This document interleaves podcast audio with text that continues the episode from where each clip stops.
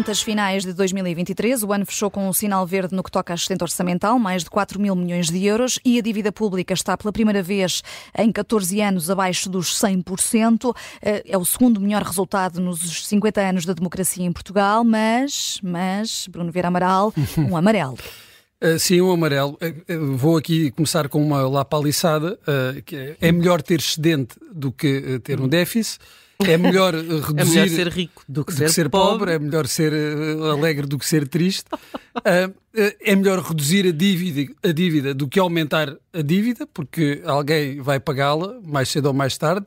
Embora no passado alguns se tenham esquecido desse. Havia desse alguém havia de pagar. Alguém. Ah, sim, alguém há de pagar lá para a frente. Quer dizer, não, não vamos, não, não, não vamos uh, fazer tudo, toda a política concentrada no, no déficit. Isto é importante e é um resultado importante e é um resultado uh, positivo. E hoje Fernando Medina lembrou e bem que com a redução de uh, 9,4 mil milhões de euros da dívida no ano passado, Portugal vai pagar menos juros na próxima década. Ninguém, nenhum português, pode dizer que isto, que isto é mau.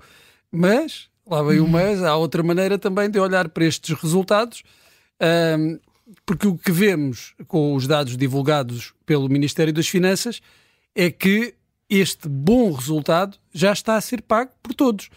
Se a dívida tem de ser paga mais à frente, este excedente orçamental, esta redução uh, da dívida, que é histórica, também já está a ser uh, paga por, uh, por todos nós um governo deve ser rigoroso nas contas, é importante ter as contas certas, mas o objetivo de um governo não é acumular um excedente, uh, fazer muitas poupanças e guardá-las no cofre forte.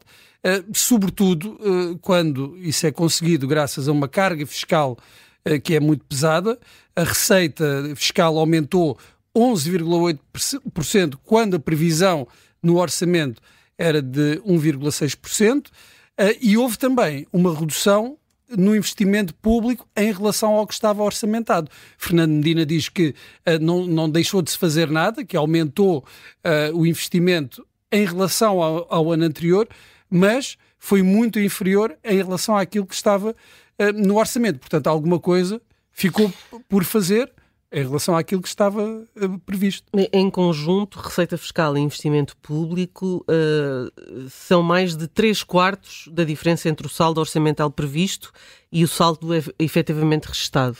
Portanto, esta combinação de receita fiscal e de investimento público, mais receita fiscal, menos investimento público, foi o que conduziu a este excedente orçamental.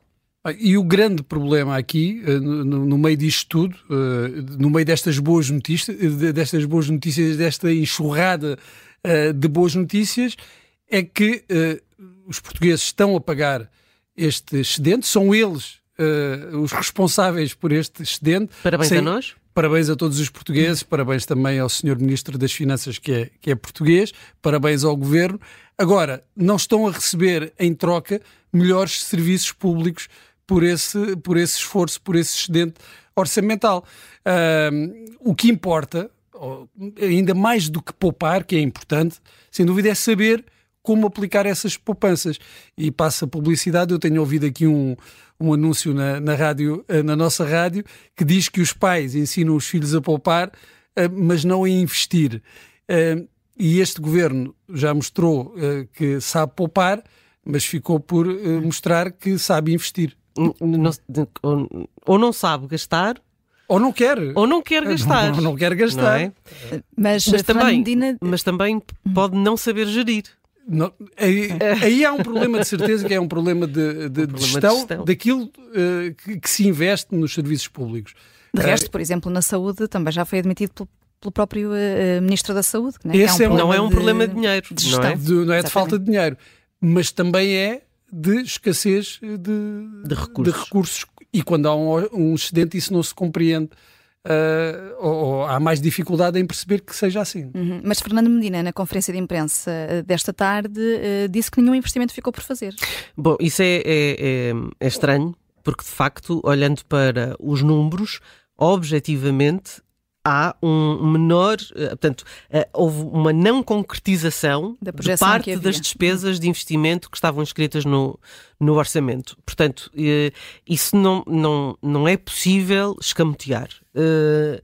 e os próprios números finais da execução mostram que não tivesse sido essa redução do investimento e o aumento da receita muito acima do que, do que o governo esperava, estes, este resultado não era possível. Portanto, hum, se não há investimentos que, que, ficaram por fazer, talvez o Ministro das Finanças tenha que olhar outra vez para os quadros uh, orçamentais que, que, estavam previstos para, para, para o ano passado. Um, em relação à, à, questão de termos um excedente orçamental e isso ser bom, efetivamente é bom, sobretudo porque deixamos de pagar. Uh, pagaremos menos 3,3 mil milhões em juros, portanto, isso é ótimo. O problema é que os nossos serviços públicos estão no estado em que nós, nós, sabemos que estão e, portanto, se há uma deterioração dos serviços públicos, é preciso gastar dinheiro neles. Uh, e bem e isto, gasto, de preferência. E bem gasto. E isto, portanto, tem um sabor agridoce, uh, porque quando olhamos para estes números ficamos contentes. Por outro lado, sabemos que é preciso investi-lo, uh, mesmo que não seja todo, mas uma parte tem que ser investido e tem que ser bem investido e bem direcionado, que é, é aquilo que não, que não tem acontecido. Por exemplo, agora uh, 500 milhões foram direcionados para os agricultores. Isso parece-me um bom investimento, tendo em conta uh, o facto dos agricultores terem muitas queixas e terem muitas queixas e não serem. Não serem de agora. Mas do, do, anúncio à prática vai um hiato temporal.